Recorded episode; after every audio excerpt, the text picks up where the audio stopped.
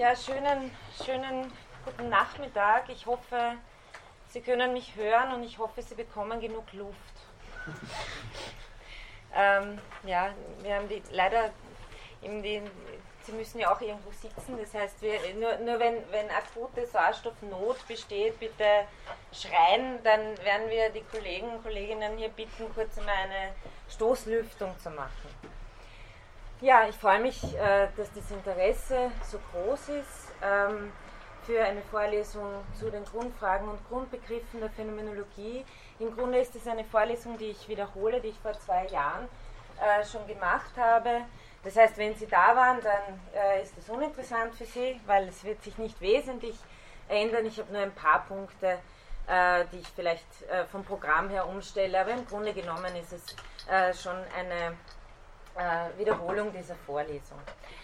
Ähm, diese Vorlesung soll eine einführende Vorlesung in die Phänomenologie sein und soll eben äh, ein, eine erste Annäherung sein, wie der Titel sagt, an, an deren Grundbegriffe und Grundprobleme. Ähm, da die Phänomenologie eine der einflussreichsten philosophischen Strömungen im 20. Jahrhundert gewesen ist und es auch jetzt im 21. Jahrhundert noch immer ist, äh, ist Ihnen wahrscheinlich zumindest äh, der Name Phänomenologie schon äh, in der einen oder anderen Form in Ihrem Studium über den Weg gelaufen. Am Anfang hat man ja meistens Probleme, dass man es richtig ausspricht, aber äh, es wird einem dann schon geläufiger.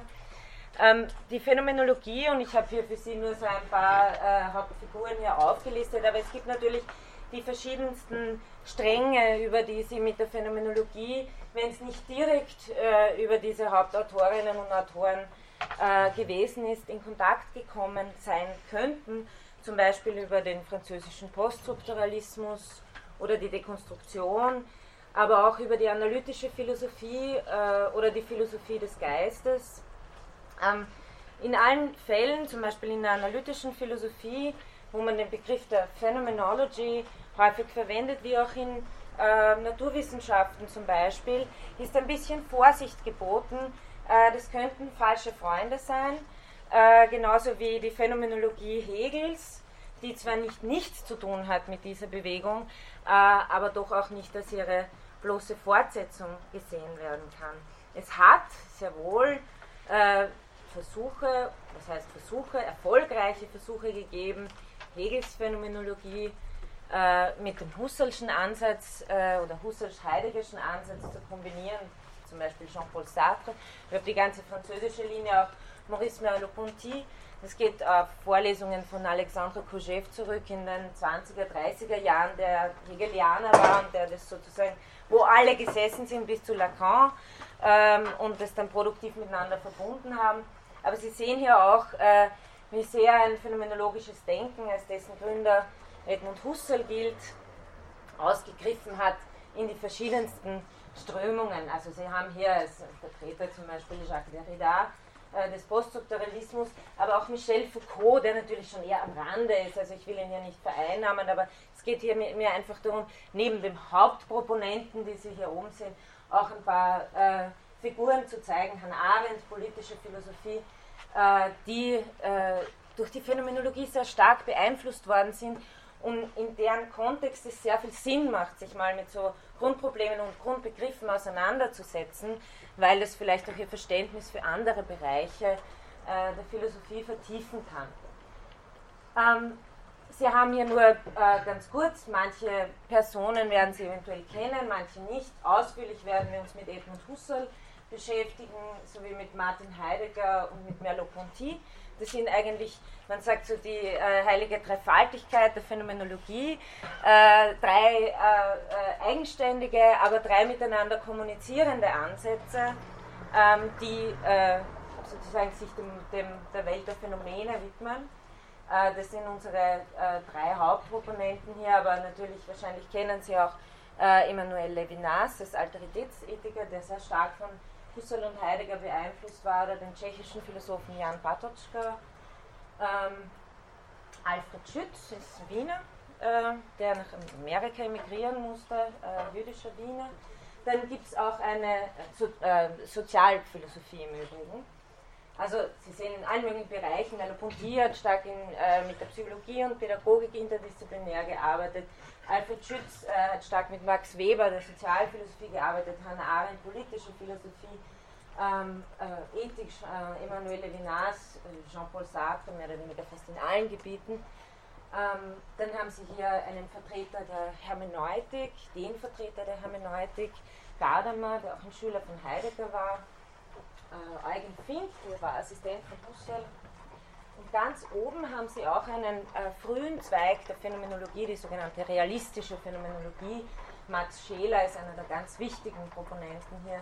Adolf Reinach, Edith Stein, da oben sehen Sie so ein kleines Grüppchen, äh, das sich in den 20er Jahren schon als phänomenologisch philosophierende Gemeinschaft verstanden hat. Ähm, also das nur mal sozusagen als, als äh, Bilder zum Anschauen, zum Einstieg, vielleicht Assoziationen, äh, die Sie herstellen können. Wohlgemerkt, es geht aber hier nicht, und mir geht es hier auch nicht in der Vorlesung um eine historische Schule, sondern es geht um eine bestimmte Art zu denken. Deswegen spricht man auch immer im Zusammenhang äh, äh, mit der Phänomenologie von einer Methode.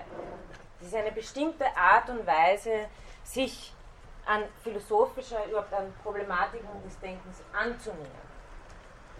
Äh, sehr bekannt ist auch ein Zitat von Merleau-Ponty aus der Einleitung der Phänomenologie der Wahrnehmung, äh, die wir auch äh, thematisieren werden wo er versucht, die verschiedenen Ansätze innerhalb der Phänomenologie, denn was sie auch nicht ist, ist ein monolithisches Gebilde, in dem alle irgendwie äh, ja, brav im Gleichschritt mit einer Methode dahin marschieren, ganz und gar nicht. Nämlich insofern Phänomenologie Methode ist, heißt es auch immer, die Methode von den Gegenständen her wieder neu zu reflektieren, sie in Frage zu stellen. Und äh, ich habe von einem Kollegen mal die schöne schönen Ausdruck gehört, dass die Phänomenologie im Besonderen eine Tradition der Disloyalität hat. Das heißt, jeder äh, äh, bringt sozusagen seinen Vater um. Ähm, aber das führt auch dazu, es, äh, also in der Phänomenologie, wie Merleau-Ponty das sehr schön ausgedrückt hat, ähm, äh, gibt es keine äh, eins zu es gibt sozusagen Grundbegriffe, es gibt Themen, die sich durchziehen, aber es gibt kein einheitliches Lehrgebäude, um das geht es gar nicht. Äh? Es geht darum, wie äh, Merleau-Ponty sagt, dass Phänomenologie erkennbar und vollziehbar ist als Manier oder als Stil. Sie existiert als Bewegung und insofern äh, existiert sie auch immer weiter als eine sich selbst kritisierende Bewegung.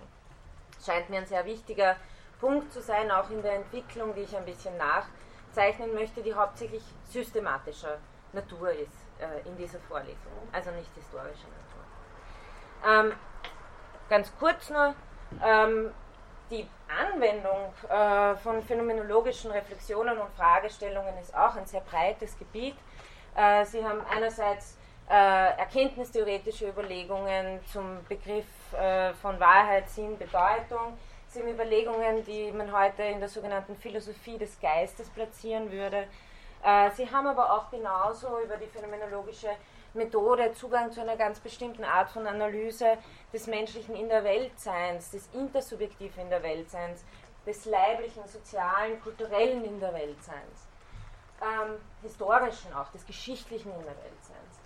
Weiters ein Punkt, der, glaube ich, schon einen großen Teil äh, von äh, Phänomenologie betreibenden, philosophierenden äh, zusammenschweißt, ist äh, eine gewisse äh, Argumentationsfront gegen einen Naturalismus in dem Sinn, dass äh, das mentale Bewusstsein und so weiter auf physikalische Vorkommnisse reduziert wird.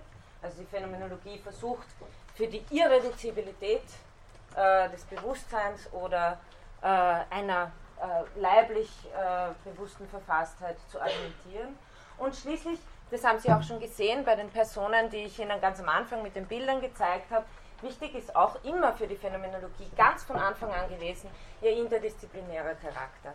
Adolf Reinach zum Beispiel, den Sie da vorher gehabt haben, ganz oben, hat schon 1913 eine Phänomenologie des Rechts geschrieben ähm, und die anderen habe ich Ihnen eh auch mit äh, Politik, äh, Psychologie äh, und äh, Soziologie auch schon kurz angeführt. Das heißt, es ist ein wichtiger Punkt auch äh, nach wie vor für die Phänomenologie interdisziplinär zu arbeiten. ja, das waren mal so ein, die paar ersten Worte zur, zum Einstieg. Jetzt ein paar Sachen zum Organisatorischen. Ähm, es handelt sich bei dieser Vorlesung um eine sogenannte VOL, das heißt, es ist eine Vorlesung mit Lektüre. Das bedeutet, Sie werden Texte auf der Lernplattform finden, die schaut so aus, das ist Ihnen bekannt. Ich habe da einen Screenshot gemacht, die können Sie sich da runterladen. Ich habe noch nicht alle raufgestellt, aber für die ersten 5, 6 Einheiten haben Sie die Texte zur Verfügung. Und ähm, was neu ist diesmal, worüber ich mich sehr freue, dass das möglich ist, ist, dass wir diesmal auch ein Tutorium haben zur Lehrveranstaltung. Und äh, das ist einerseits deswegen sehr gut, weil ja die Vorlesung auch zu einem großen Teil auf den Texten aufbaut und ich natürlich äh, keine Zeit habe, die Texte da hier durchzubesprechen, weil dann wäre es ein Seminar. Äh, zweitens können Sie natürlich in einer Vorlesung viel weniger zu Wort kommen als in einer interaktiven Lehrveranstaltung. Vielleicht haben Sie aber Fragen, Diskussionspotenzial, wie auch immer, äh, dass Sie gerne da weiterführen möchten. Und dafür gibt es das Tutorium. Und da möchte ich Ihnen den Joachim Weich vorstellen. Komm. Ja, in ähm, ich selber bin im Masterstudium. Äh, ich habe schon einige Veranstaltungen zur Phänomenologie besucht, besonders zu Heidegger, aber auch zu Husserl und Merleau-Ponty. Und ähm, ich habe eben das Vergnügen, dieses Tutorium anzubieten zu dieser Einführungsvorlesung zur Phänomenologie. Das Tutorium findet immer am Mittwoch statt, ähm, von 9.45 bis 11.15 im Hörsaal 2H. Das müsste gleich hier daneben sein. Ähm, zur Gestaltung des Tutoriums, das haben wir uns eigentlich so gedacht, äh, dass es hauptsächlich darum geht, äh, die Primärtexte zu besprechen, also von Husserl, Heidegger und dann später Merleau-Ponty. Und es soll auch nicht so sein, dass ich ähm, ausschließlich über die Texte referiere, sondern es wäre mir eben wichtig, dass wir gemeinsam uns die Texte erarbeiten und darüber diskutieren können. Ähm, ja, dann als zweiten Punkt ist das Tutorium natürlich auch dafür da, einfach offene Fragen zu klären. Fragen, die in Bezug auf die Phänomenologie im Allgemeinen offen sind und auch Fragen, die vielleicht während der Vorlesung äh, aufkommen, äh, da aber nicht mehr behandelt werden können. Genau, und wir können das ja auch als eine Art Rückkopplungstool verwenden, ja, wenn Sie denken, Ma, die Leute erklärt das schon wieder nicht, ja, und Sie können es mir auch nicht in der Diskussion klar machen, ähm, dann haben wir da über das Tutorium auch die Möglichkeit, weil wir kommunizieren ja regelmäßig miteinander, dass ich dann schon sozusagen äh, rückgekoppelt auf Dinge noch mehr eingehen kann, die vielleicht noch ganz unklar waren. Aber Sie haben mit dem Joachim Reich einen ganz netten und kompetenten, äh, mehr oder weniger Tutoriumsfast Seitenseminarleiter dazu. Also das würde ich wirklich an Ihrer Stelle nützen, weil die Texte ja auch zum Teil äh, nicht ganz einfach sind. Das heißt, wenn Sie sich äh, noch nicht mit der Tradition sehr vertraut gemacht haben, dann hilft es, das gemeinsam zu lesen. Und ganz abgesehen davon, finde ich, ist das Philosophiestudium auch eine schöne Form der Sozialität, wo man Lesekreise bilden kann und gemeinsam eben auch äh, sich auf Texte stürzen kann und nicht nur allein im Kämmerchen sitzt. Und äh, dafür sollte Tutorium auch irgendwie einen guten Ausgangspunkt bilden, dass man so auf Augenhöhe einfach miteinander da äh, die Texte kennenlernt. Genau, und davon abgesehen ist es eigentlich auch eine gute Prüfungsvorbereitung, weil die Texte sind ohnehin dann zu lesen für die Prüfung. Ähm, ja. Genau. Und das genau. Tutorium geht gleich morgen los, wollte ich noch sagen. Äh, morgen ist die erste Einheit, sozusagen die Aufwärmrunde. Und da lesen wir ausnahmsweise einen Sekundärtext von Klaus Held, äh, seine Einleitung zu diesem Sammelbändchen, die phänomenologische Methode, weil ich finde, dass er darin äh, kompakt ganz gut ein erstes Bild von der, vom Husserlschen Gesamtprojekt eigentlich vermittelt.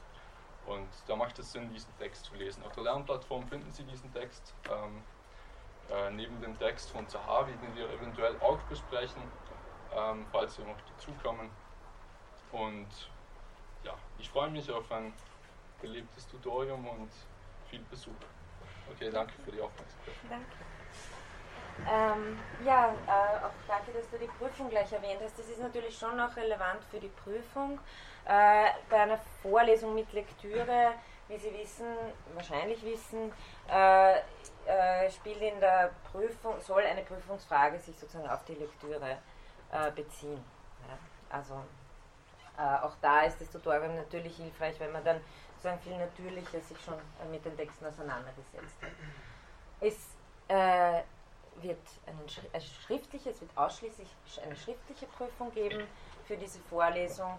Der erste Termin wird am 30. Juni sein und die anderen äh, weiteren drei Termine, insgesamt sind es vier, äh, deren Datum weiß ich noch nicht, aber ich werde sie äh, über diese Homepage des Prüfungsreferats bekannt geben. Das heißt, das wissen Sie wahrscheinlich eh auch, aber nicht, dass Sie mir äh, sozusagen 250 Mails schreiben, ähm, wenn Sie auf die Homepage gehen, sobald ich es weiß, schicke ich es denen und dann steht es dort.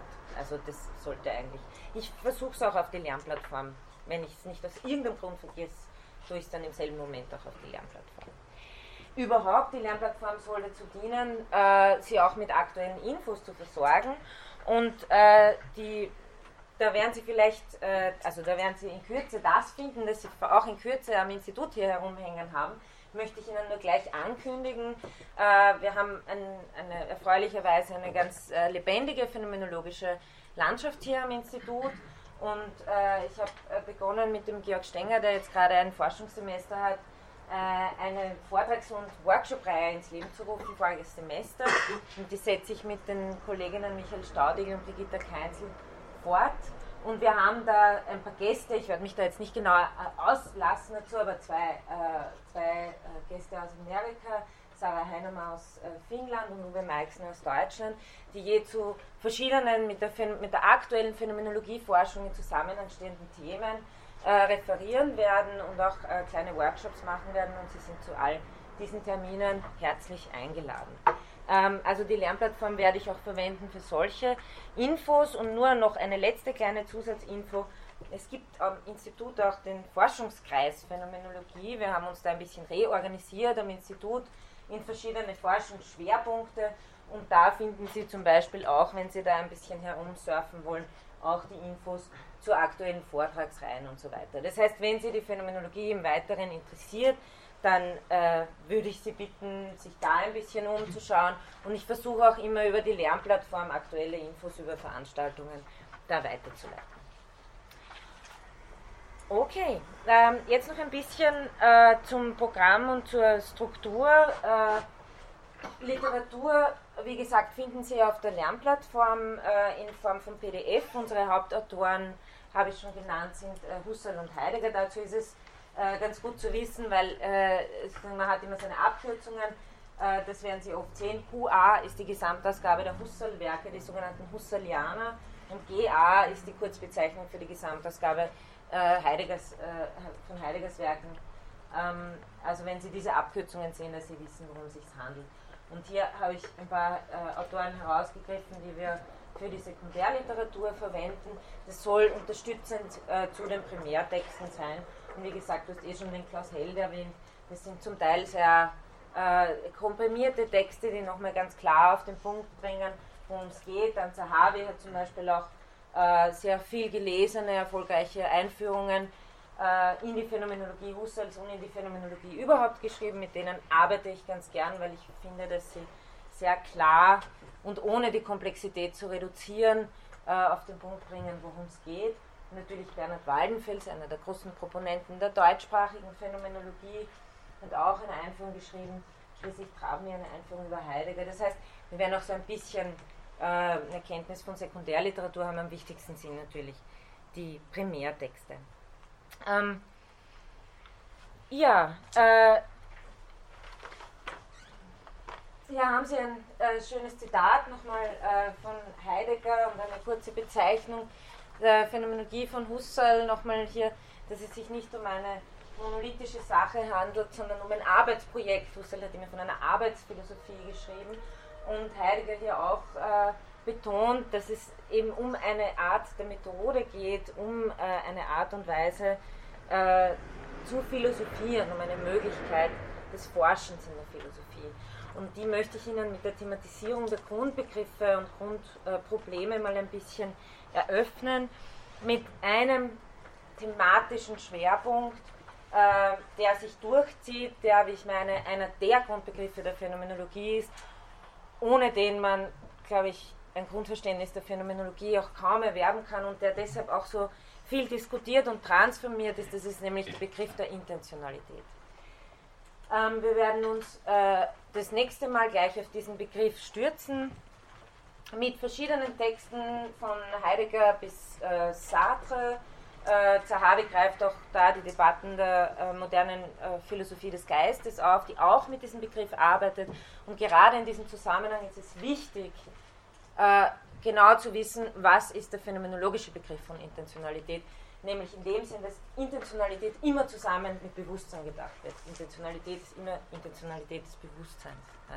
und nicht bloß eine Funktion. So kommt es nämlich manchmal in anderen Debatten vor. Hm. Der erste Schwerpunkt wird dann Husserl sein. Ja. Äh, die Folien sind wieder oder? Danke, dass Sie äh, mir das gleich fragen. Das hätte ich eh auch noch gesagt. Ähm, die Folien sind auf Moodle äh, äh, die Folien sind sogar in einer ausführlicheren Weise auf Moodle, als sie hier sind. Ich habe nämlich das letzte Mal meines Erachtens eben nur immer viel auf den Folien drauf. Ich habe das letzte Mal viel zu viel auf den Folien drauf gehabt.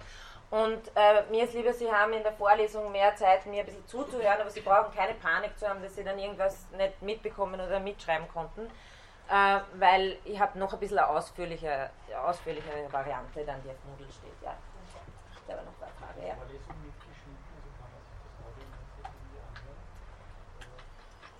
Das hängt nicht von mir ab. Ich, ich glaube, es gibt auf der philosophischen Audiothek von, von der, vor zwei Jahren von Genau, ja, ja, genau, genau.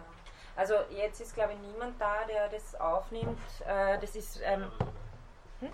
sind mehrere Mikrofone.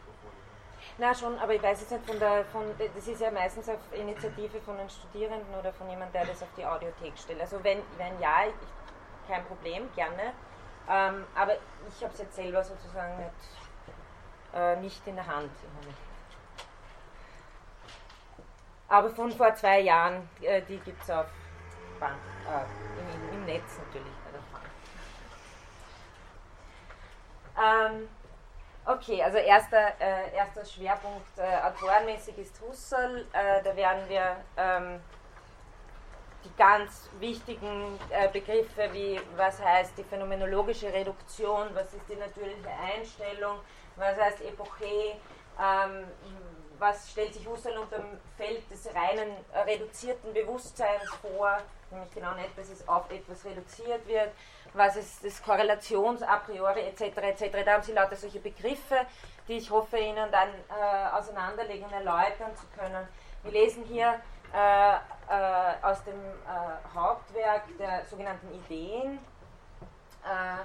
Ideen 1, wo Husserl die Fundamentalbetrachtung geschrieben hat. Und diese Fundamentalbetrachtung werden wir lesen gemeinsam, wo er eben vor allem diesen Unterschied entwickelt äh, zwischen Sein als Erlebnis, Sein als Ding im Ausgang von Brentano, aber dann auch ganz stark seinen Intentionalitätsbegriff entwickelt, was schließlich zu seiner Konzeption des transzendentalen Idealismus führt. Also das ist sozusagen der erste große der erste große Themenblock, den wir haben. Dann möchte ich aber auch noch äh, zumindest kurz andeuten, wie von dieser Ausgangslage aus verschiedene Forschungsrichtungen eröffnet werden können. Das kann ich natürlich nicht in aller Ausführlichkeit machen. Ich möchte es andeuten, wie zum Beispiel Forschungsrichtung Wahrnehmung und Dingkonstitution, Leiblichkeit, Intersubjektivität, Zeitlichkeit muss ich leider eh weglassen, ist aber eigentlich ganz wichtig für die Phänomenologie, aber es geht leider nicht alles.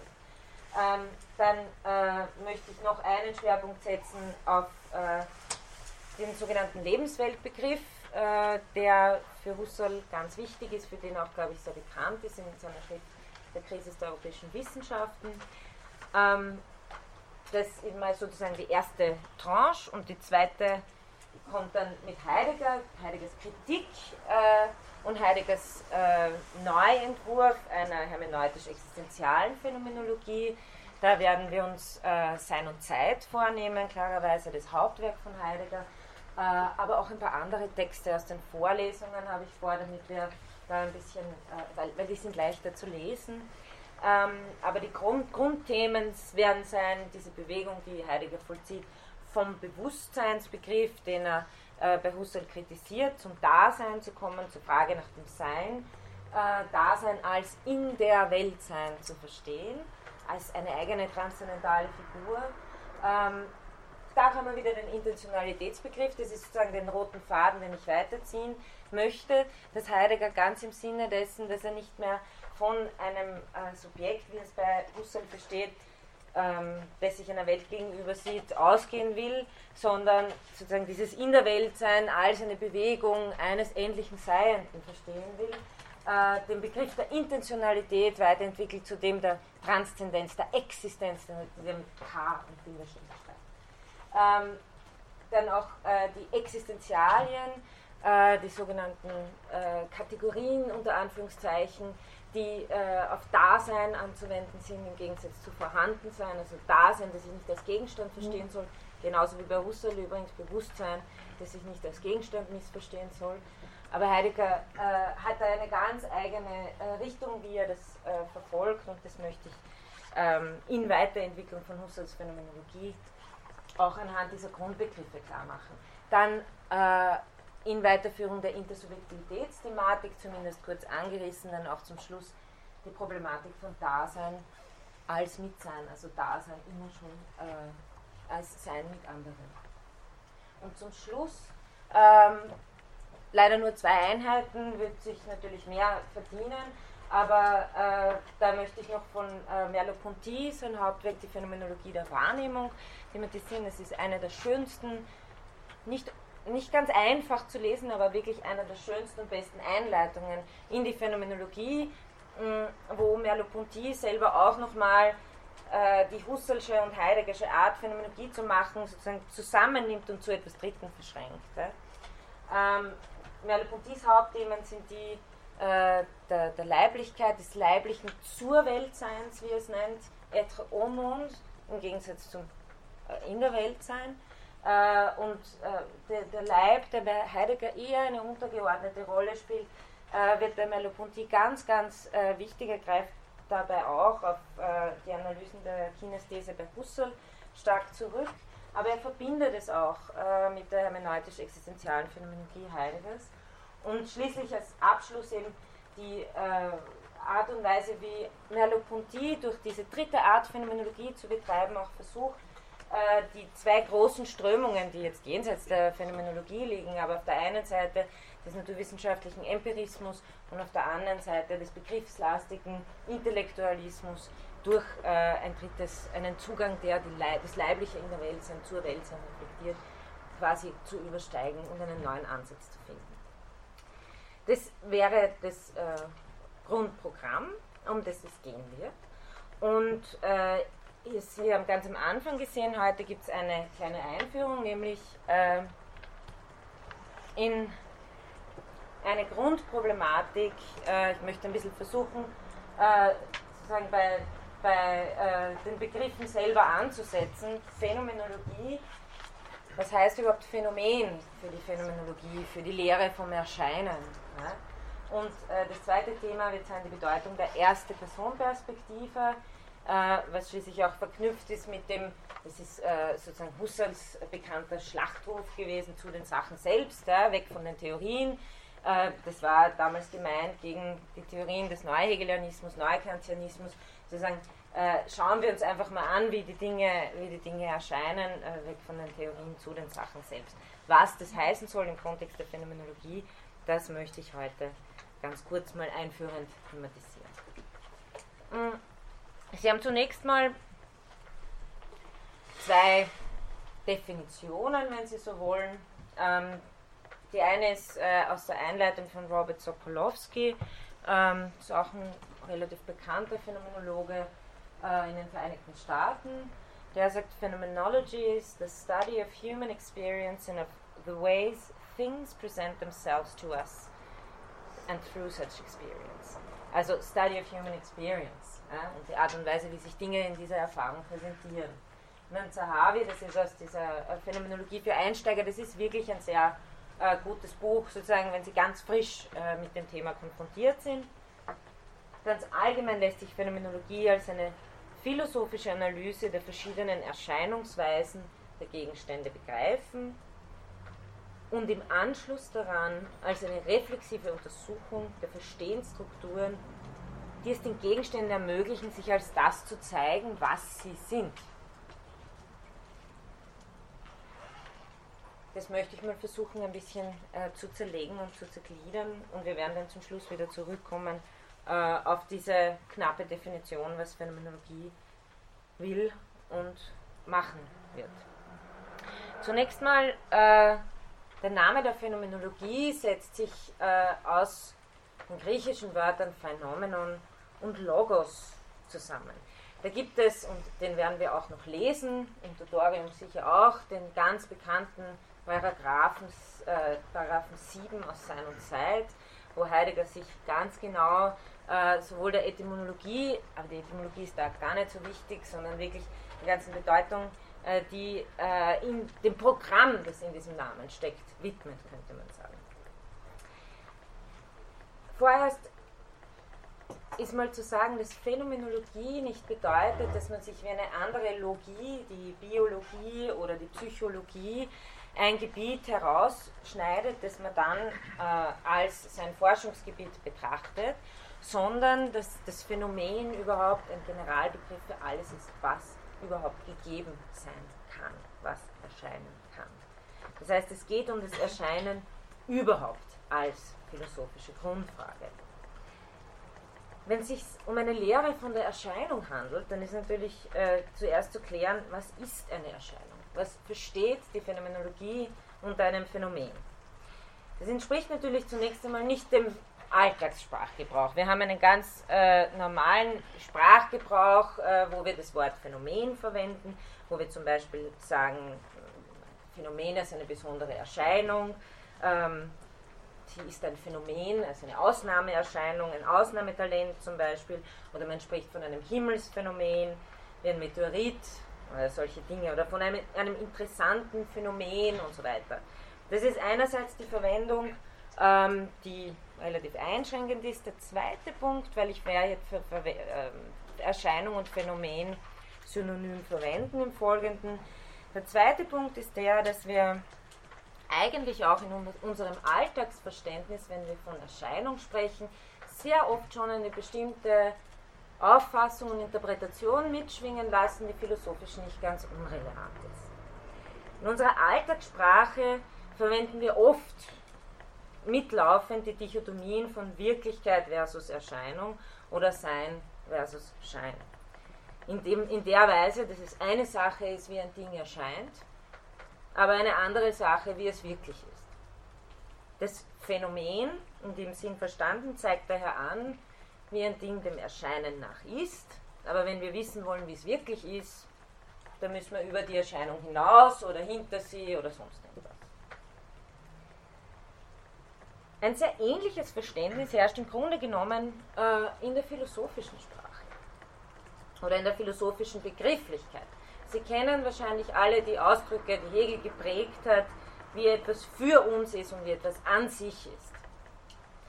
Sehr oft schwingt in einem solchen philosophischen Verständnis mit, das meine ich jetzt nicht für Hegel, aber äh, ganz generell, wie etwas für uns ist, unterscheidet sich davon, wie es an sich ist.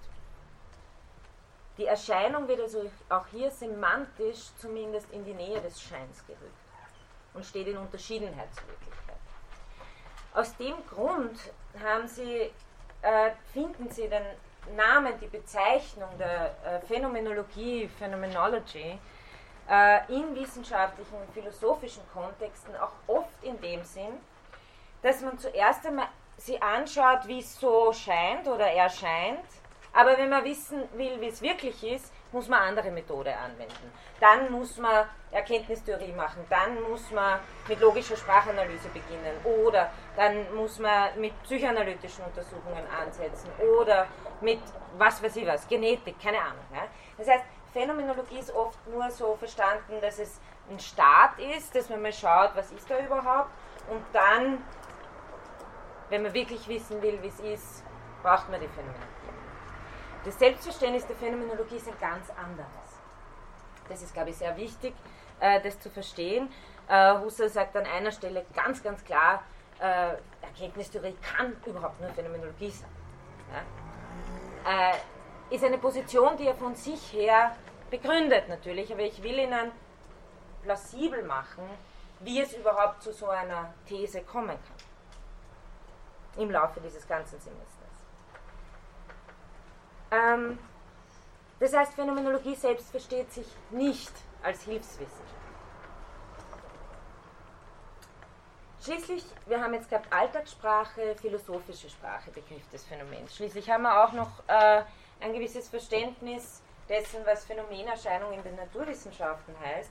Zum Beispiel Newtons fallender Apfel. Und äh, auch da äh, steht sozusagen das Phänomen nur für gewisse physikalische Eigenschaften, die dann über das Phänomen hinaus mathematisch experimentell zu ermitteln sind. Das heißt, hinter den bloßen Erscheinungen, hinter den bloßen Erscheinungen verbergen sich die wahren gesetzmäßigen Strukturen der physikalischen Welt. Sie kennen das alles. Eigentlich sind das alles Atome oder sonst irgendwas. Also das, was wir sehen, wahrnehmen, ist im Grunde genommen nicht das, woraus Wirklichkeit besteht. Das ist nur eine Art von Illusion. Also das ist auch äh, eine Art und Weise, wie man Erscheinung versteht. Die Phänomenologie hat wenig überraschend ein ganz anderes Konzept von Erscheinung und von Phänomen. Sie versteht es als die Manifestation des Dinges selbst, der Gegenstände selbst.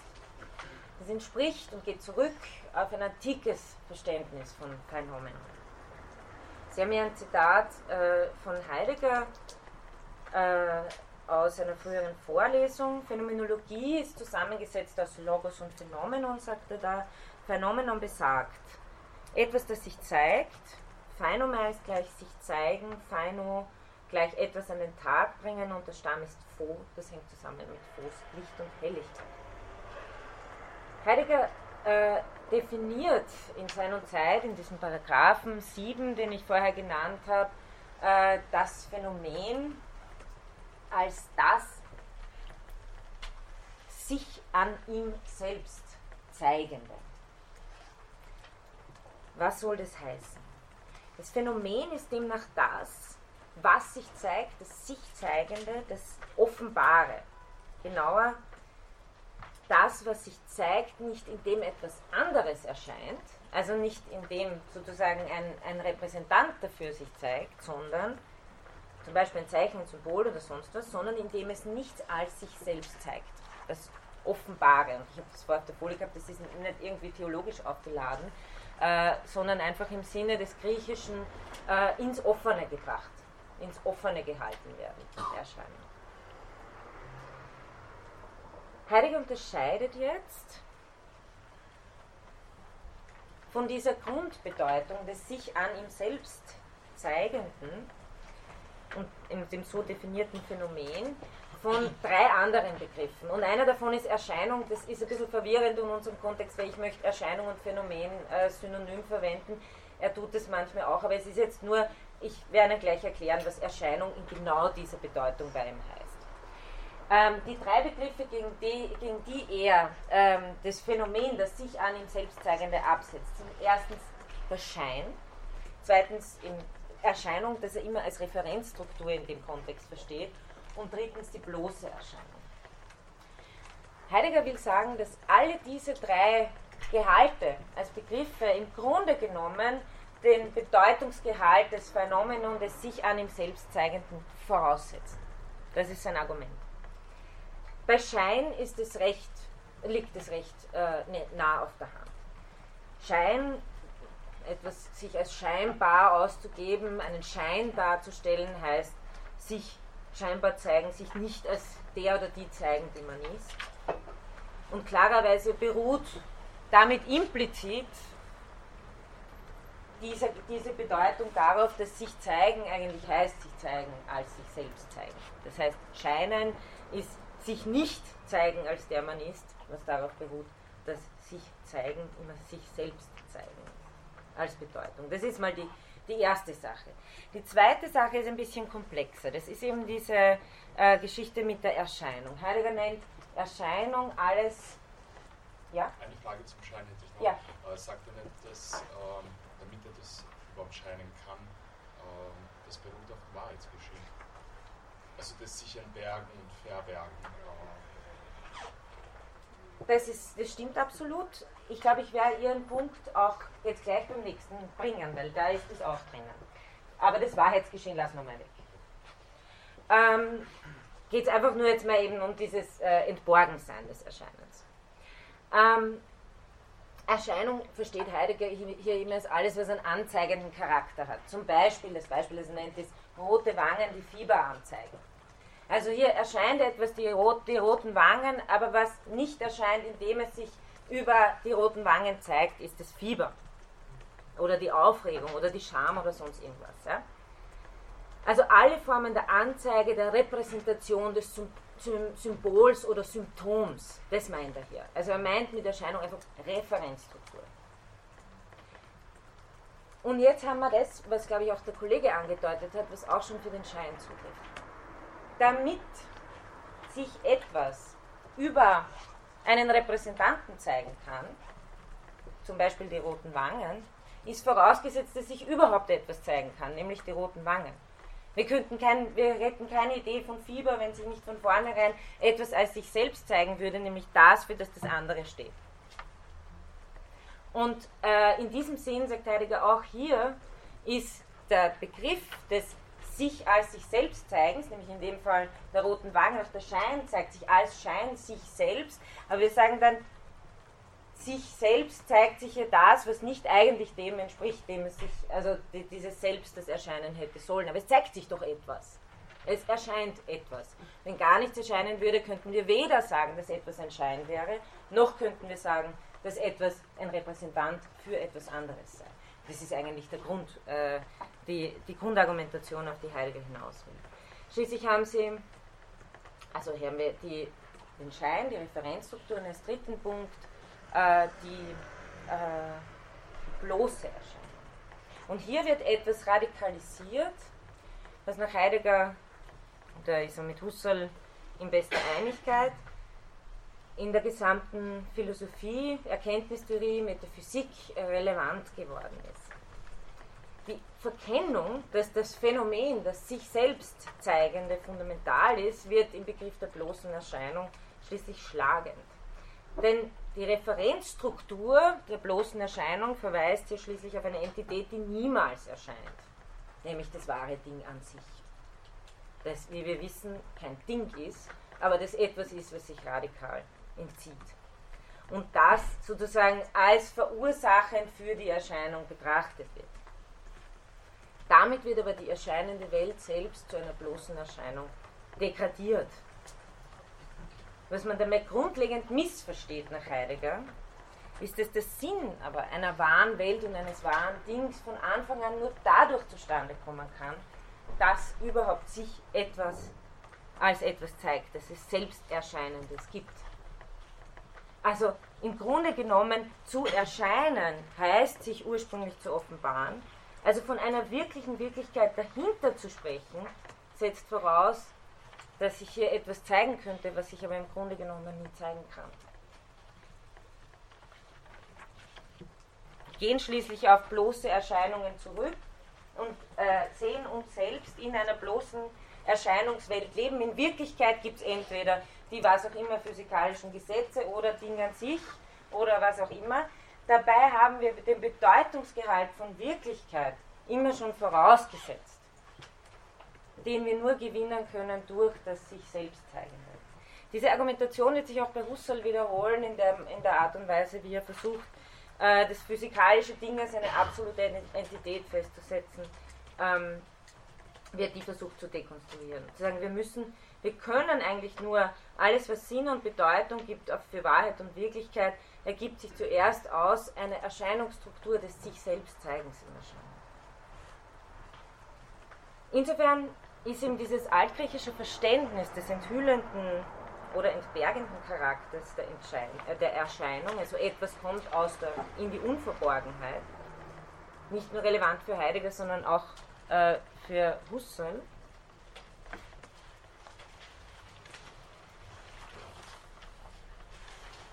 Auch Husserl versteht die Erscheinung als die Manifestation des Dinges selbst. Die Phänomenologie, so könnte man sie nach Husserl auch kurz äh, umreißen, charakterisieren, ist eine Reflexion darauf, wie sich die Dinge als sie selbst zeigen und was ihre Erscheinungsbedingungen sind. Ich möchte Ihnen im Folgenden kurz vier Phänomenmerkmale bei Husserl nahebringen. Es unterscheidet sich jetzt nicht von Heidegger, es sind nur einfach zwei Zugangsweisen zum selben Thema. Zunächst mal sind äh, Phänomene für Husserl immer Phänomene des Bewusstseins. Für Husserl ist das Bewusstsein durch seine Intentionalität charakterisiert, das heißt, durch seine Fähigkeit, etwas für jemanden präsent sein zu lassen. Bewusstsein ist für Husserl ein Präsenzfeld, dass etwas da ist für jemanden. Erscheinung ist immer Erscheinung von etwas für jemanden, für ein lebendiges Erfahren. Und diese Struktur ist im Erscheinungsgeschehen selbst inhärent. Erscheinen von etwas für ein Bewusstsein. Das Erscheinende manifestiert sich also in, in einem Erlebnis. Und wenn ich sage, das Erscheinende manifestiert sich in einem Erlebnis, dann ist ganz, ganz wichtig mitzuhören, dass sich dies deshalb nicht im Bewusstsein auflöst. Weil sich mir auf bewusste Weise dieser Hörsaal hier zeigt, heißt es nicht, dass sie Elemente meines Bewusstseinsstroms sind, sondern sich zu manifestieren als bewusst heißt für Husserl genau den Bewusstsein transzendent. Aber das werden wir noch ganz genau thematisieren. Also das Erscheinende manifestiert sich in einem Erlebnis, ohne sich im Bewusstsein aufzulösen. Es zeigt sich als es selbst in einem Erleben. Beispiel das Hören eines Tons. Hier haben Sie äh, schon eine Grundfigur, die wir auch äh, des Weiteren ganz äh, intensiv thematisieren werden, nämlich die der Korrelation. Bei Husserl der Korrelation von Akt und Gegenstand. Bei Gegenstand muss nicht, ist, ist kein, auf keinen Fall immer ein raumzeitliches Objekt, sondern dieses etwas, das Erscheinende, das sich in einem Erleben zeigt.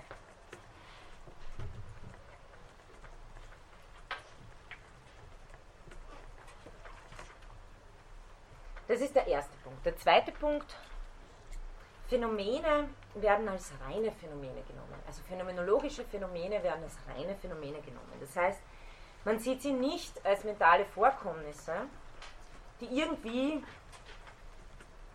durch unseren neurophysiologischen Apparat zustande kommen, da diese zum Beispiel kausale Reize durch physische Dinge erhält. Das ist etwas, was die Phänomenologie keinesfalls leugnen will. Also, dass es solche kausalen Verbindungen zwischen meinem Gehirn und der äußeren Welt gibt, aber das ist nicht ihr Ansatzpunkt. Und es ist nicht kontingent ihr Ansatzpunkt, weil sie halt keine Lust hat, das zu thematisieren, sondern damit ist eine ganz starke, sowohl erkenntnistheoretische als auch ontologische These. Und daher kommt auch das sogenannte Reinheitsprinzip, äh, dass man anfängt bei den Dingen, wie sie sich zeigen. Was ist die erkenntnistheoretische These, die es letztlich eine ontologische auch äh, beinhaltet?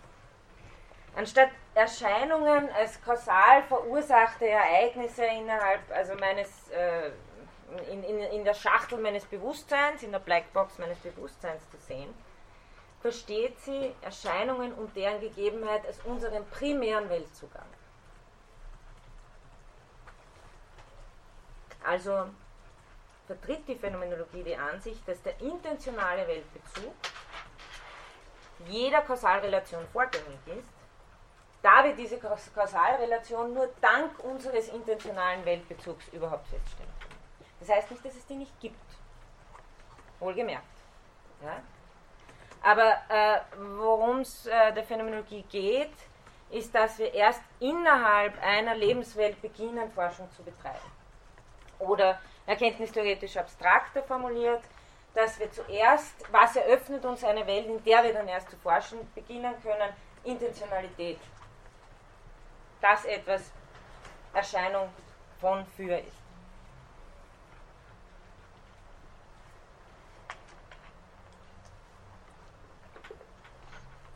Ein Thema, das uns im Übrigen auch das ganze Semester begleiten wird. Aber nur in diesem Sinn, Phänomene mal jetzt äh, als Einführung. Phänomene werden als reine Phänomene in dem Sinn genommen, äh, dass man zum Beispiel, wie Husserl das formuliert, äh, nicht meine, also dass man nur das nimmt, was einem in der Erfahrung gegeben ist. So sind mir zum Beispiel, wie das Husserl sagt, meine Ganglionzellen nicht gegeben, wenn ich eine Wahrnehmung eines, dieses, dieses Tisches habe. Das mag durchaus sein, dass sich da irgendwas abspielt in meinem Hirn, aber das entspricht, entspräche nicht, das kann ich nicht zum phänomenologischen Phänomen dazunehmen, weil es nicht das ist, was sich in meiner bewussten Erfahrung zeigt. Also das heißt, reine Phänomene bedeutet immer nur und ausschließlich vom Phänomengehalt auszugehen und von daher zu verstehen, wie sich Weltgeltung überhaupt aufbaut. Und das ist eben sozusagen nicht eine, ja, irgendeine Perspektive, die man sich halt so aussucht, sondern dahinter steckt die These, dass man sagt, was ist überhaupt Welt eröffnen, dass ich dieses Pult in seinen physikalischen Eigenschaften erforschen kann, dass es mir gegeben ist. Und das werde ich auch nie los. Ich kann noch so eine objektive Erkenntnis von diesem Pult haben, äh, die wird sich immer, und so physikalisch und abstrakt und mathematisch die ist, jede mathematische Erkenntnis spielt sich ab im Verhältnis Gegebenheit von. Auch eine mathematische Relation ist ein Bewusstsein von. Mathematische Relationen, die sozusagen irgendwo herumliegen, die von einem Bewusstsein nicht aufgefasst werden als etwas, sind genauso bedeutungsvoll wie, weiß ich nicht, ein Fleckerlteppich. Ja? Also das ist eine der, äh, das, das ist sozusagen die These, die dahinter steckt, dass man sagt, Phänomenologie beginnt mit dem, was wirklich in der Erfahrung gegeben ist und versucht zu verstehen, was heißt es, dass durch Intentionalität sich überhaupt uns eine Welt als sinnvoll, als sich durchhaltend, als eine Welt, in der wir Forschung betreiben, in der wir sozial engagiert sind und so weiter und so weiter, äh, dass sich hier der Sinn aufbaut. Ähm, eben, also Bewusstsein als Ort des Erscheinungsgeschehens ist daher nicht als eine Box zu verstehen, die in einem Körper lokalisiert ist, der wiederum objektiv in der Welt lokalisiert ist, sondern als primäre Präsenz von Welt. Und in diesem kleinen Satz habe ich Ihnen jetzt sozusagen die phänomenologische Reduktion schon äh, mehr oder weniger nahegelegt, weil das ist der ganze Clou, aber wir haben auch ein bisschen mehr Zeit dafür als diese eine Minute heute, ähm, dass es darum geht zu verstehen, und das ist wahrscheinlich äh, der Knackpunkt, äh, dass man Bewusstsein nicht mehr versteht als ihr Bewusstsein in ihrem Kopf da drinnen irgendwo, ja? sondern als Geschehen von Präsenz. Das macht alles nicht, damit sind nicht alle Probleme gelöst. Ne? Aber es geht mir darum, einen richtigen Einstieg zu finden darin, was ist äh, mit der transzendentalen Reduktion gemeint. keine Selbstobjektivierung mehr des Bewusstseins als Gegenstand in der Welt. Keine psychische Insel in einer Welt, von der Sie eh schon wissen, wie sie objektiv zu erforschen ist, sondern primäre Gegebenheit von. Man hat es auch, ähm, diese ganze Art und Weise Forschung zu betreiben, das war meine zweite äh, Überschrift, ähm, eine Untersuchung der Erste-Person-Perspektive genannt. Sie untersucht ausschließlich das, was mir gegeben ist. Nochmal, warum äh, auch keine äh, Kausalrelationen wie die Ganglionzellen in Frage kommen. Das mögen sehr wohl Relationen sein, aber der große Unterschied zwischen einer intentionalen Relation, die eine bewusste ist, und einer kausalen ist, dass die kausale unter Anführungszeichen blind ist. Das, was verursacht wird, kausal Kausalrelation ist kein Bewusstsein von. Die eine Billardkugel, die die andere anstoßt, verursacht in der anderen kein Bewusstsein davon, dass sie angestoßen ist. Es ist aber sehr wichtig, den Unterschied zu verstehen. Denn etwas als etwas aufzufassen, ist schließlich was, was Sie nie in kausalen Termini beschreiben können. Das ist zumindest eine der Grundthesen äh, von Husserl und, äh, glaube ich, 90, 90 Prozent der Phänomenologen, äh, wenn sie nicht wirklich äh, sozusagen äh, naturalisierte Phänomenologie machen, äh, aber dass letztendlich Intentionalität, Bewusstsein nicht reduzierbar ist auf ein physikalistisches Verhältnis. Dritter Punkt. Gehen wir zurück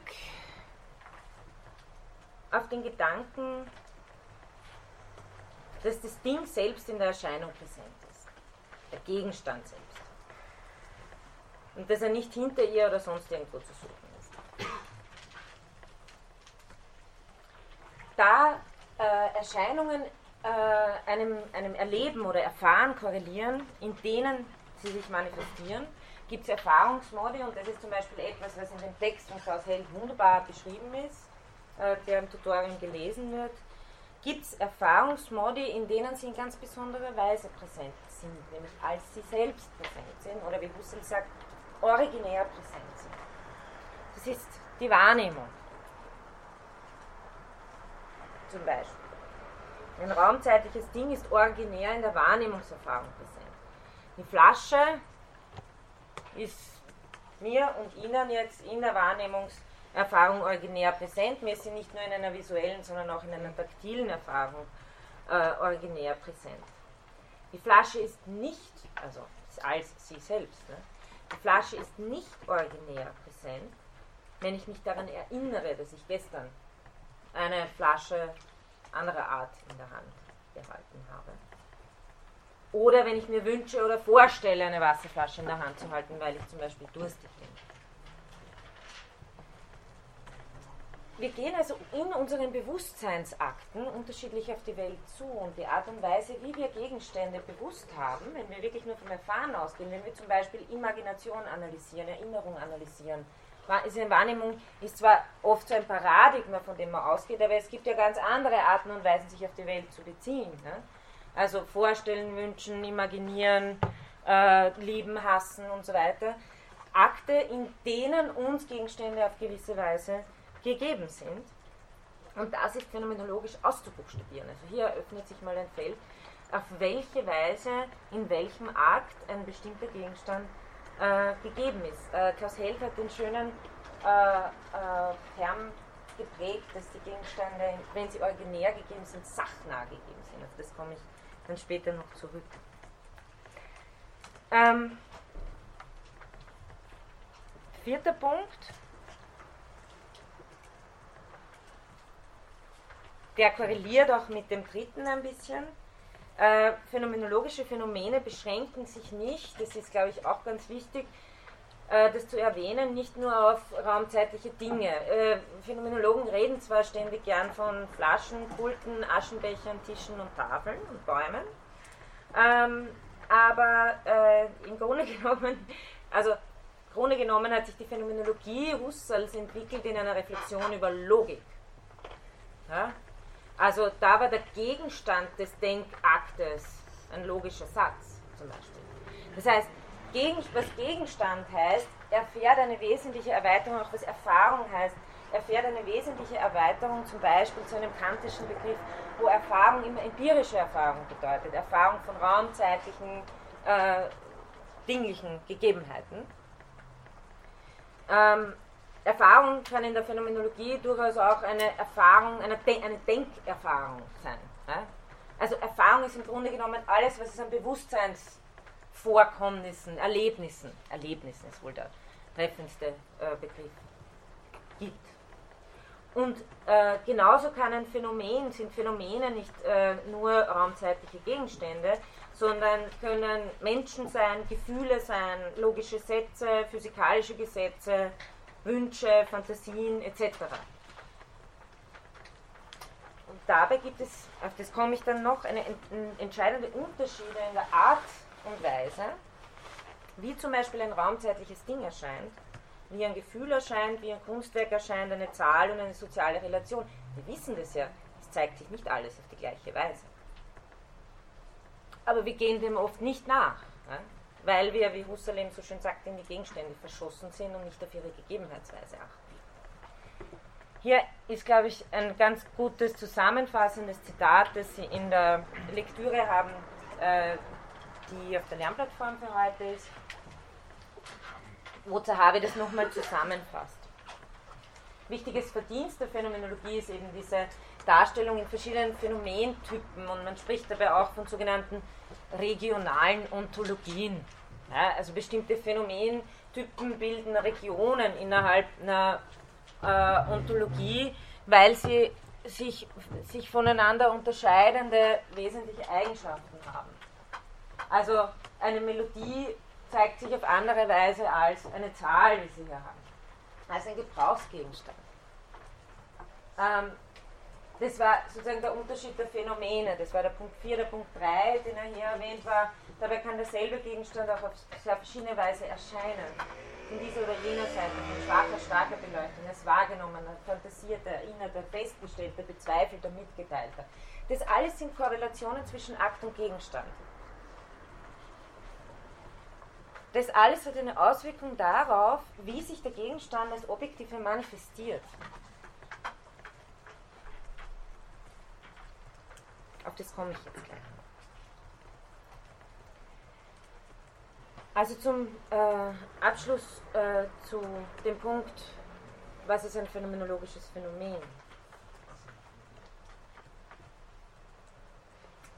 Wir sehen also, dass für die Phänomenologie Phänomene nicht als bloße Phänomene oder bloße Erscheinungen verstanden werden, sondern dass es nicht unwesentlich ist für den Gegenstand, wie er erscheint. Will man wissen, was etwas ist, was die Beschaffenheiten, Eigenarten eines Gegenstands sind, so sollte man ihn sich ansehen, sollte die Art und Weise, wie er sich zeigt, sich manifestiert, ins Auge fassen. Also die Wesensart, hier nochmal ein Zitat von Zahavi, ist nicht irgendwo hinter den Phänomenen verborgen, sondern entfaltet sich in ihnen.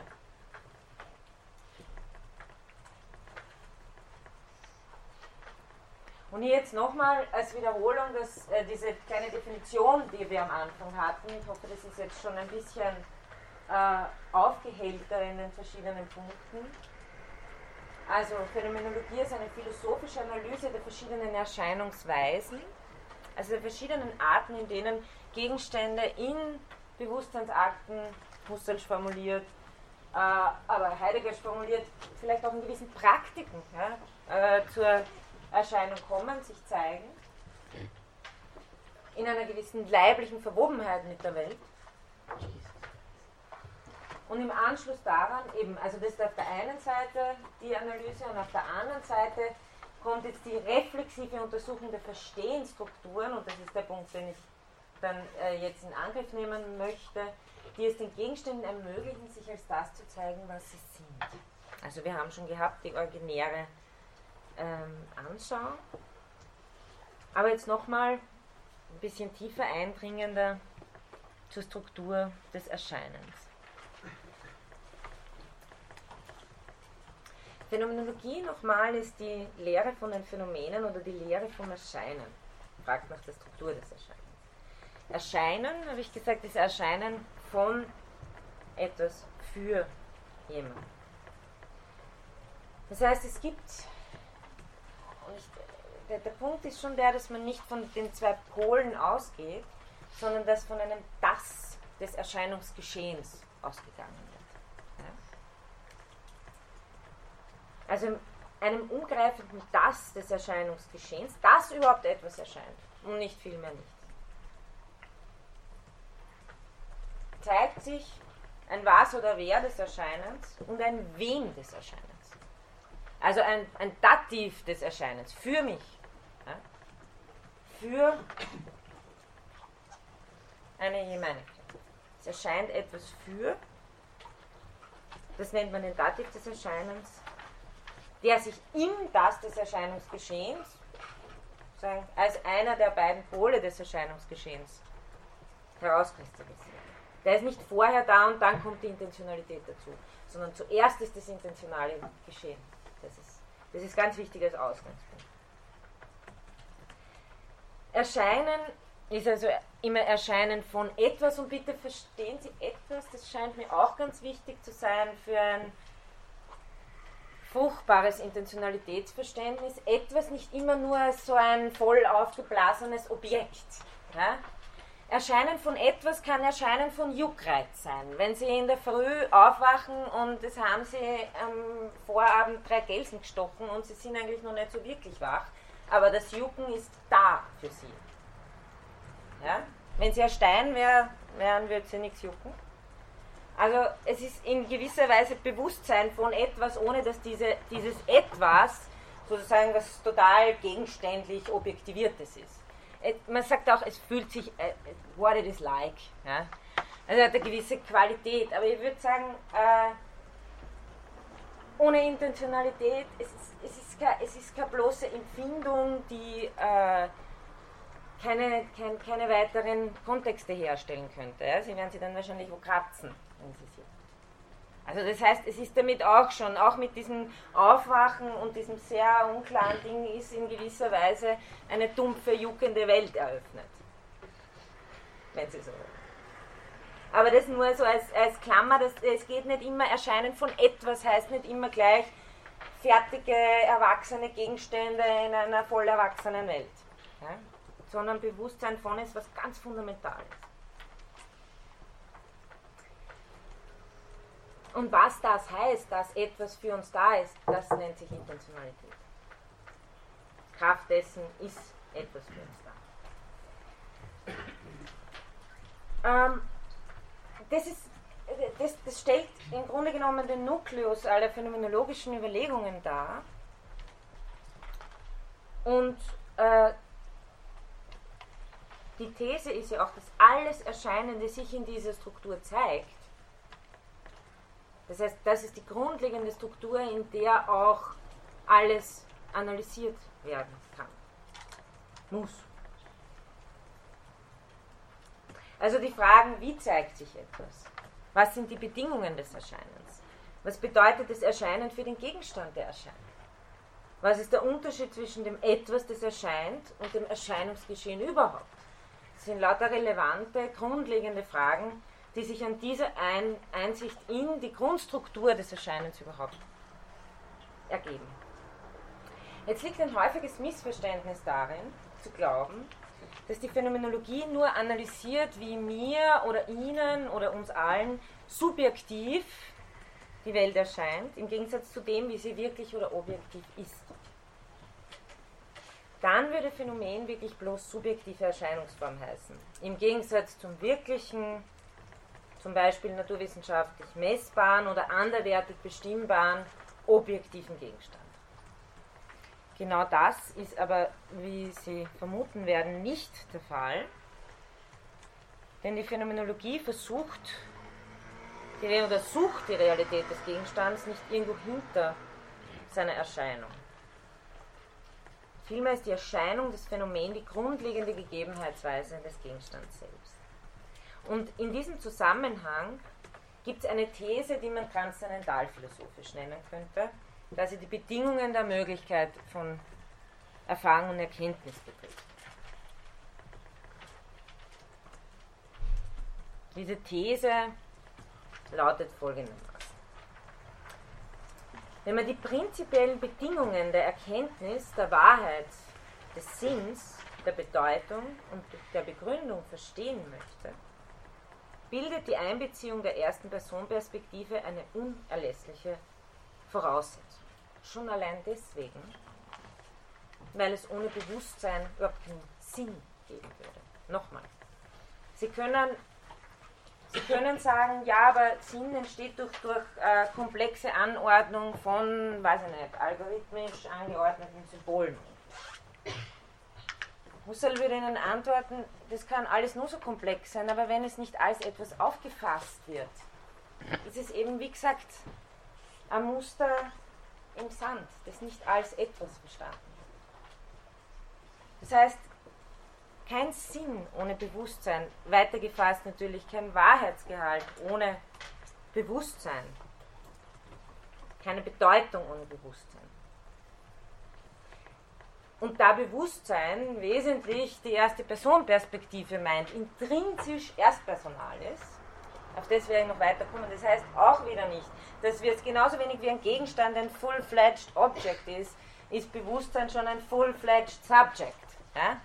Also weder stehen da fertige Gegenstände noch vollkommen fertige Personen mit Namen, Geschichten und sonst was herum.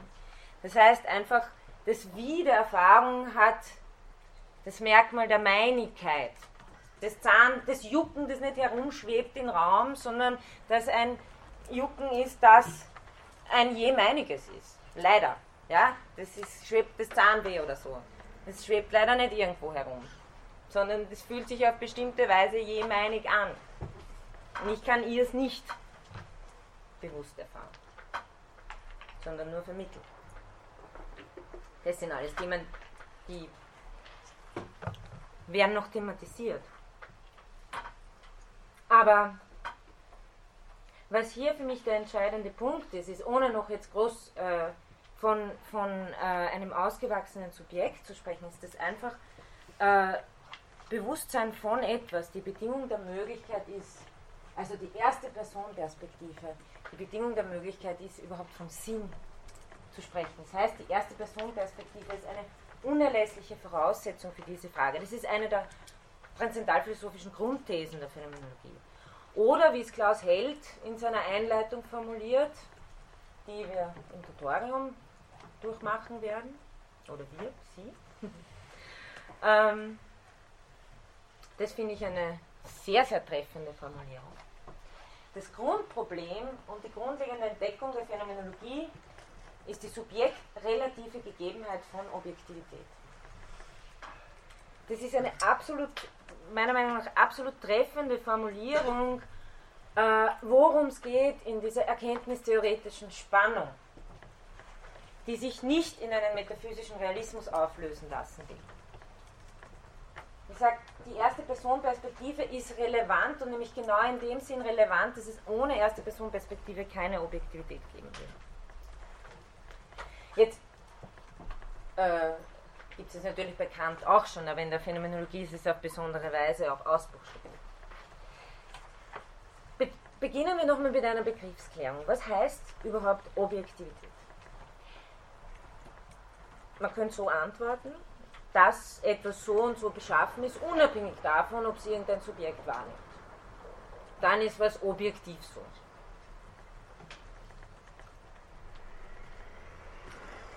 Der Witz ist jetzt aber, dass es nirgendwo anders als in unserer Erfahrung stattfindet, dass wir die Erfahrung machen, dass etwas unabhängig von unserer Erfahrung ist. Objektivität ist insofern eine bestimmte ausgezeichnete Form von Erfahrung, nämlich diese Art von sachnaher Erfahrung. Also natürlich kann ich sozusagen, wenn ich wenn ich müde bin und äh, oder, oder ich habe irgendwie ja, einen verschwommenen Blick, dann sehe ich äh, das, was da steht, nicht so, wie es wirklich da steht. Aber ich kenne ja den Unterschied dazu, wenn ich wach bin und dann sehr wohl klar keinen verschwommenen Blick habe. Ja? Das heißt, natürlich gibt es subjektiv, sagen wir mal, äh, so äh, verzerrte Gegebenheitsweisen, dass die Gegenstände nicht als sie selbst zur Geltung kommen. Keine Frage. Ja? Aber den Unterschied zwischen, was es heißt, dass ein Gegenstand sich als sich selbst zeigt und dass er subjektiv irgendwie verfärbt sich zeigt, ist einer, den wir innerhalb des subjektiven Gegebenseins machen. Das heißt nochmal, Objektivität ist eine bestimmte Erfahrung, dass etwas unabhängig von unserer Erfahrung ist, ist etwas, das wir als eine Erfahrung machen. Ja. Ich möchte einen kurzen Input erlauben. Wenn wir jetzt äh, subjektrelative Gegebenheit von Objektivität haben, wie können Sie mir dann ein Götzenbild erklären? Ein Objekt, welches auch mal im Sinne seiner Objektivität durch meine subjektrelative Bewusstseins, also Wahrnehmung existiert, und wenn aber in dieses Objekt dann wieder, dadurch, dass ich es vergötze, ein Subjekt gesetzt wird quasi dass, dass ich das quasi zum Heiligtum, zu einer, zu einer Substanz quasi erkläre. Wie würden Sie mir das phänomenologisch erklären? Ja, Sie haben es eh. von Verschwingung gesprochen haben oder von Naja, also mit Objektivität habe ich jetzt gemeint, äh, Objektivität als etwas, wie es tatsächlich ist. Ja? Also äh, nicht, was ich in es rein interpretiere. Aber es ist möglich, in ein Objekt wiederum so Keine Frage. Keine Frage, auf jeden Fall, natürlich. Aber äh, worum es hier geht, was ja meistens die Auffassung ist, wir kennen das schon in unserer Alltagsredeweise, ist, dass man sagt, naja, man sieht das nur subjektiv und wie es objektiv ist, das wird dann quasi sozusagen, das kann man irgendwie messen, aber unser subjektiver Zugang ist generell ein bisschen verschwommen. Aber wie es wirklich, also zum klassisches Beispiel, das Wetter, ja, es fühlt sich für mich ein bisschen wärmer an, für sie ein bisschen kälter, aber die Temperatur ist 5 Grad aus. Ja. Das meine ich mit Zugang zur objektiven Welt. Ja? Ähm, die, die, die, die Form, von der Sie sprechen, ist schon äh, da habe ich schon sozusagen objektive Objekte, in das ich noch was reininterpretiere. Und dann, das, sind natürlich schon mehrere Ebenen. Ich spreche einfach von der ganz basalen Form, von der Frage, haben wir durch, dadurch, dass uns etwas gegeben ist, einen originären Zugang zur Welt oder ist es eigentlich immer so ein bisschen was, was so den Weltzugang verschleiert? Ja? Also haben wir eigentlich dauernd die rosarote, die rosarote Brille. Na klar gibt es die rosarote Brille, dass ich dadurch Dinge verzerrt sehe. Na klar gibt es äh, die Migräne, durch die ich Dinge verzerrt sehe. Aber es ist ein großer Unterschied, ob ich generell das subjektive Gegebensein als eine überhaupt Migräne und eine überhaupt rosarote Brille betrachte, durch die ich überhaupt nie prinzipiell jemals objektiv etwas gegeben haben kann. Und dieses Bild haben Sie, wenn Sie sagen, Erscheinung kann nie etwas sein, was mir das Objekt sachnah gibt, nämlich so, wie es an ihm selbst erscheint. Wenn Sie diese These, äh, wenn, wenn Sie diese These behaupten, dann schneiden Sie sich sozusagen ab, wie Sie jemals rechtfertigen könnten, wie Sie nämlich auch zum Beispiel über naturwissenschaftliche Vorgehensweisen an die Objektivität selbst kommen, denn Sie müssen ja in der Lebenswelt anfangen. Wer garantiert Ihnen denn, dass Sie nicht schon bei einer Täuschung anfangen, wenn Sie glauben, dass Sie eh immer getäuscht werden? Das heißt, die Phänomenologie geht, geht auch von dem simplen ähm, ja, erkenntnistheoretischen Punkt aus, dass sie sagt, oder auch schon einen Punkt, den Hegel macht, und sagt, wir müssen ja immer schon bei der Wahrheit sein, wenn wir irgendwo anfangen. Wenn ich von vornherein davon ausgehe, dass ich von allem getäuscht werde, das erscheint. Wie kann ich dann sagen, jetzt habe ich andere Methode gefunden, dass mir das wirklich zeigt, was hinter den Erscheinungen steht. Ich musste ja anfangen bei den Erscheinungen. Wer sagt mir, dass meine ganze Mathematik richtig ist? Also, äh, und das nimmt, glaube ich, der Klaus Held sehr gut auf, indem er sagt, die Phänomenologie besteht einfach darauf und sagt, ja, klar, in der Erscheinung gibt es genauso Täuschung, aber äh, Erscheinung und Schein ist etwas, was sich innerhalb dieses ganzen Bereichs abspielt, den wir zu beforschen haben. Es ist nicht etwas, was außerhalb liegt. Es ist eine Erfahrung, die sich innerhalb des Erscheinungsgeschehens abspielt. Das heißt, Subjektivität ist ein Aspekt dieser Korrelation, von dass sich etwas als objektiv zeigt, der fälschlich als ganz verzerrend gesehen wird, weil er meistens nur für Täuschungen und Färbungen verantwortlich gemacht wird. Tatsächlich ist aber das subjektive Moment ein unverzichtbares in dem Geschehen, in dem wir etwas als objektiv bezeichnen. Dann noch ein Zitat dazu. Phänomenologie verwirft also kategorisch, was man sozusagen die Zwei-Welten-Lehre bezeichnen könnte. Also die Unterscheidung zwischen der Welt für uns, wie sie uns erscheint und wie sie an sich ist und zu dem an sich komme ich nie hin. Das verwirft die Phänomenologie kategorisch. Das werden wir auch noch ganz genau mit Husserl äh, machen, der sich hier ganz klar gegen Kant. Phänomenologen, und das ist ein wichtiger Punkt, möchten damit keineswegs die Distinktion zwischen Erscheinung und Wirklichkeit aufheben. Also Phänomenologen behaupten nicht, wir haben immer den Zugang zur Wirklichkeit. Natürlich nicht. Ja? Das muss ja intersubjektiv auch sozusagen gerechtfertigt werden. Das ist ja ein intersubjektiver äh, Prozess. Die Objektivität kann sich nur intersubjektiv zeigen. Eine der ganz wesentlichen Grunderkenntnisse äh, Russlands. Das heißt, Phänomenologen wollen nicht den Unterschied zwischen Erscheinung und Wirklichkeit aufheben. Es handelt sich, und das wollte ich hier rüberbringen, nur nicht um zwei getrennte Regionen, sondern um eine interne Unterscheidung, die zur erscheinenden Welt gehört.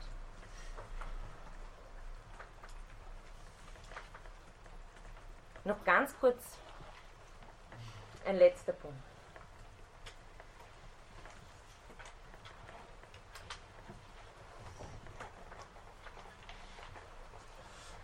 Wir übersehen also, und das ist das, was eigentlich, worauf sie die Phänomenologie führen will.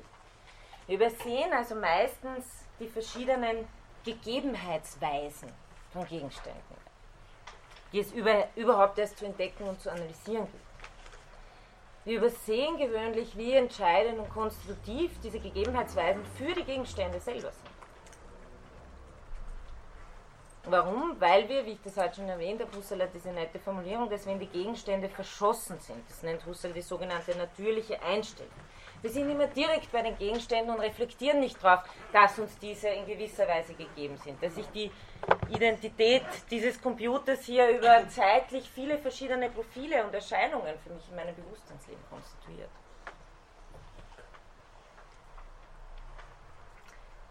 Und dieser letzte Gedanke, der bei Klaus Held noch vorkommt, ist der des sogenannten Korrelations. Das habe ich heute schon erwähnt. Ähm, die Phänomenologie will zuerst darauf hinführen, dass wir diese Verdeckung aufheben, Verdeckung aufheben, dass wir die Verschossenheit in die Gegenstände einmal kurz, kurz innehalten und äh, auf die Gegebenheitsweise der Gegenstände schauen. Das ist eigentlich sozusagen der Grundschritt, der hineinführt in das Feld der phänomenologischen Untersuchung. Wie sind mir die Gegenstände gegeben? Auf welche Weise sind sie mir gegeben? in welchen Profilen, in welchen Abschattungen, wie konstituiert sich im Zeitfluss und so weiter ein identisches Objekt etc. etc. Und innerhalb dieser Untersuchungen fällt Husserl ein bestimmter Punkt auf. Das ist das sogenannte Korrelations a priori. Und das äh, haben Sie hier nochmal in einem schönen Zitat von Held, das ist in Ihnen dem, dem Text vorkommt.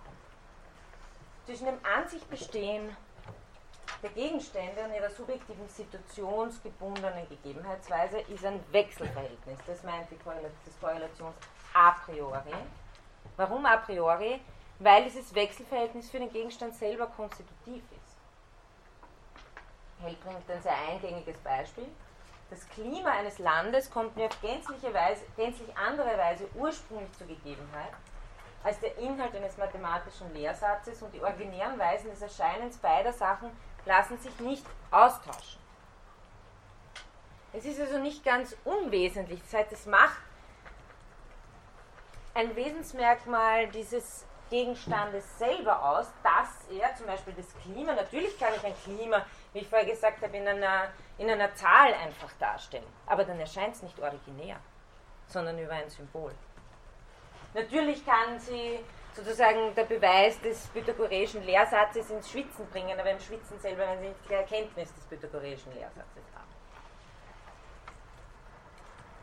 Das heißt, es geht hier um die originäre Erscheinungsweise eines Gegenstandes und für die Phänomenologie ist konstitutiv, dass sie sagt, es ist nicht total kontingent, es gibt nicht einen Gegenstand dort, der ist einfach so. Und dann, weil wir Subjekte sind, erscheint er halt so und so klar, es gibt schon subjektrelative Gegebenheiten, die damit zusammenhängen, dass wir zum Beispiel äh, bestimmte Sinne nicht haben. Überhaupt keine Frage. Aber, und das ist die Form der ästhetischen Variation, es gibt gewisse Gegebenheitsweisen, und denen ist Husserl vor allem hinterher, die wesenskonstitutiv für den Gegenstand sind. Ein raumzeitlicher Gegenstand, der nicht mehr raumzeitlich erscheint, ist kein raumzeitlicher Gegenstand mehr. Ganz einfach. Ja? Also klar können Sie acht Augen haben und sonst irgendwas und dann sehen Sie viel mehr Perspektiven.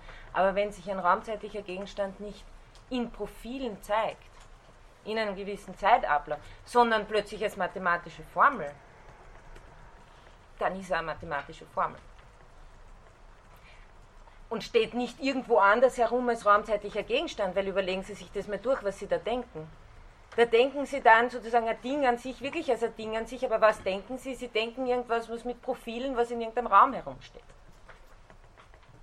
Das heißt, für, es geht darum, beim, beim Korrelations-a priori geht es darum herauszufinden, was sind die bestimmten Merkmale, die im Erscheinen auftreten, in der Korrelation von Akt und Gegenstand, die einen Gegenstand zu dem machen, was ihm wesensmäßig zu gehört. Das vergewaltigt den Gegenstand nicht, das äh, setzt ihm kein subjektives Häubchen auf, sondern das erlaubt ihm, sich zu zeigen als das, was er ist. Sie können sich, ähm, weiß ich nicht, dem Phänomen des Verliebtseins annähern, indem Sie tausend Bücher lesen, aber bevor Sie es nicht selber sind, werden Sie nicht wissen, wovon Sie reden, zum Beispiel. Ja. Aber Sie können auch äh, es, es, geht um originäre Gegebenheitsweisen hier und nicht um Reduktion auf etwas anderes. Das heißt, wenn es um Phänomenologie geht, geht es auch immer darum, wie bringe ich mir den Gegenstand zu einer sachnahen Gegebenheitsweise. Umgekehrt auch. Letzter Gedanke für heute. Äh, denken Sie zum Beispiel, das war für mich mal irgendwie so ein kleines äh, Aha-Erlebnis, äh, wenn Sie denken an die originäre Gegebenheit von einem Ton, der korreliert natürlich auch äh, unsere Leiblichkeit. Ja? Aber die Art und Weise, wie sich ein Ton als ein objektiver Ton manifestiert, und das heißt, damit meine ich einen Ton, der aus der äußeren Welt kommt und nicht einen, den ich wegen meinem Tinnitus habe. Was bedeutet das da originäre Gegebenheit? Das bedeutet zum Beispiel, wenn ein Auto vorbeifährt, dass der Ton zuerst leiser ist, dann ist er nicht originär gegeben, dann ist er mal irgendwann einmal, genau, dann ist er mal irgendwann einmal in einer optimalen Art und Weise gegeben. Oder denken Sie an einen Geigenton in einem Konzerthaus oder so. Und wenn ich mich wieder entferne und weggehe, dann ist er mal wieder anders gegeben.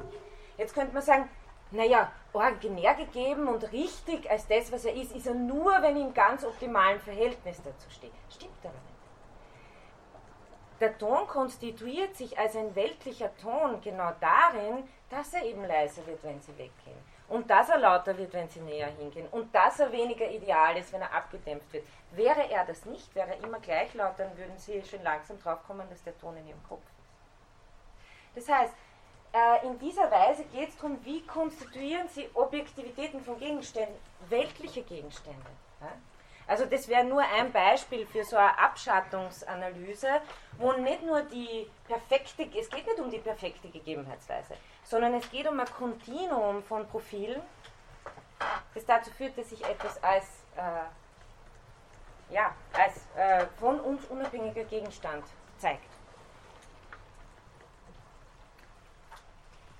Okay.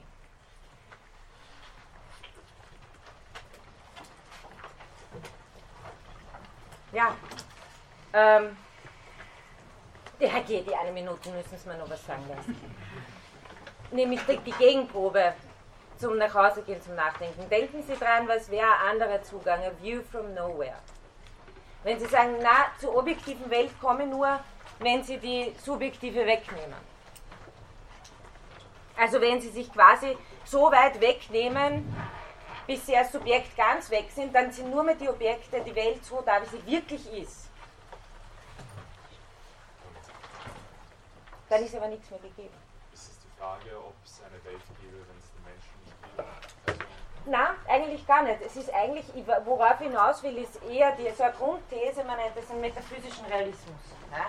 Dass man sagt, wir wollen, eigentlich geht es darum, dass wir uns als Subjekte so weit wegnehmen, dass die Objekte als sie selbst zum Vorschein kommen. Und im Gegensatz dazu, nämlich in einem View from Nowhere.